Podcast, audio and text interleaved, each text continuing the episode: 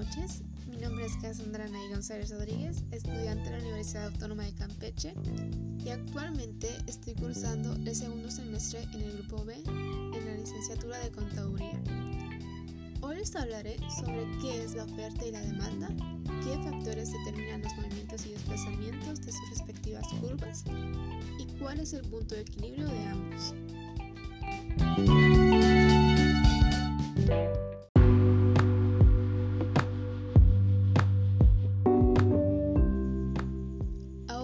Comenzar explicando la teoría de la oferta y la demanda, la cual nos muestra de qué manera las preferencias del consumidor determinan la demanda de mercancías, mientras que los costos para los negocios son el fundamento de la oferta de las mismas.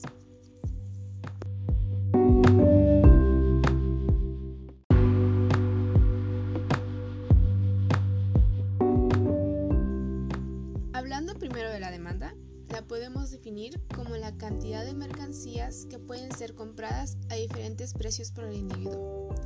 Existe una relación definida entre el precio de mercado de un bien y la cantidad demandada del mismo si todo lo demás permanece constante. Esta relación entre el precio y la cantidad comprada se denomina tabla o también curva de la demanda. Una curva de la demanda con pendiente negativa relaciona la cantidad demandada y el precio. Esta se determina al sumar las cantidades que demandan todos los individuos a cada uno de los precios. Si te preguntas, ¿de qué depende la curva de la demanda?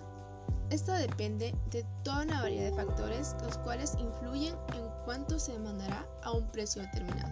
Por ejemplo, los niveles promedios de ingreso, el tamaño de la población, los precios y la disponibilidad de bienes relacionados, los gustos individuales y sociales e influencias especiales también.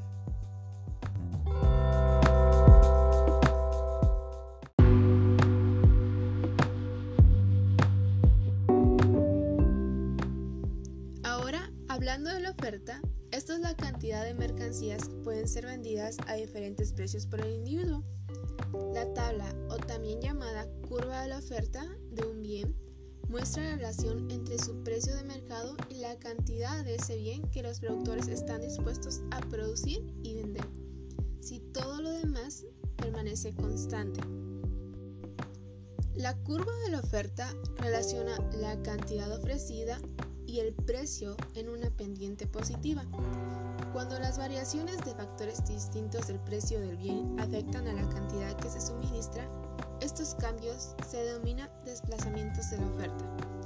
Y aquí la oferta aumenta o también disminuye cuando aumenta o disminuye la cantidad ofrecida a cada uno de los precios de mercado. También existen otros desplazamientos que influyen en la curva de la oferta, por ejemplo, los avances tecnológicos, precios de los insumos, precios de los bienes relacionados, la política gubernamental y los precios y las influencias especiales.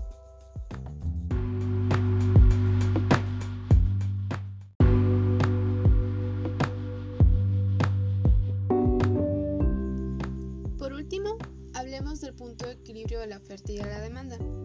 Un equilibrio de mercado se da al precio en el que la cantidad demandada es igual a la ofrecida. En ese equilibrio, el precio no tiende ni a subir ni tampoco a bajar. El precio de equilibrio también se denomina precio que vacía el mercado, lo que significa que se satisfacen todos los pedidos de la oferta y todos los de la demanda. Se vacían los libros de pedidos y tanto demandantes como oferentes están satisfechos. Si bien el precio y la cantidad en equilibrio se da cuando la cantidad que se oferta voluntariamente es igual a la cantidad que se demanda voluntariamente también. En un mercado competitivo, este equilibrio se encuentra en la intersección de las curvas de la oferta y de la demanda. Al precio de equilibrio no hay escasez ni excedente. También cuando se modifican los elementos que se subyacen a la demanda o a la oferta, se producen desplazamientos en ellos y cambios en el precio y la cantidad de equilibrio de mercado.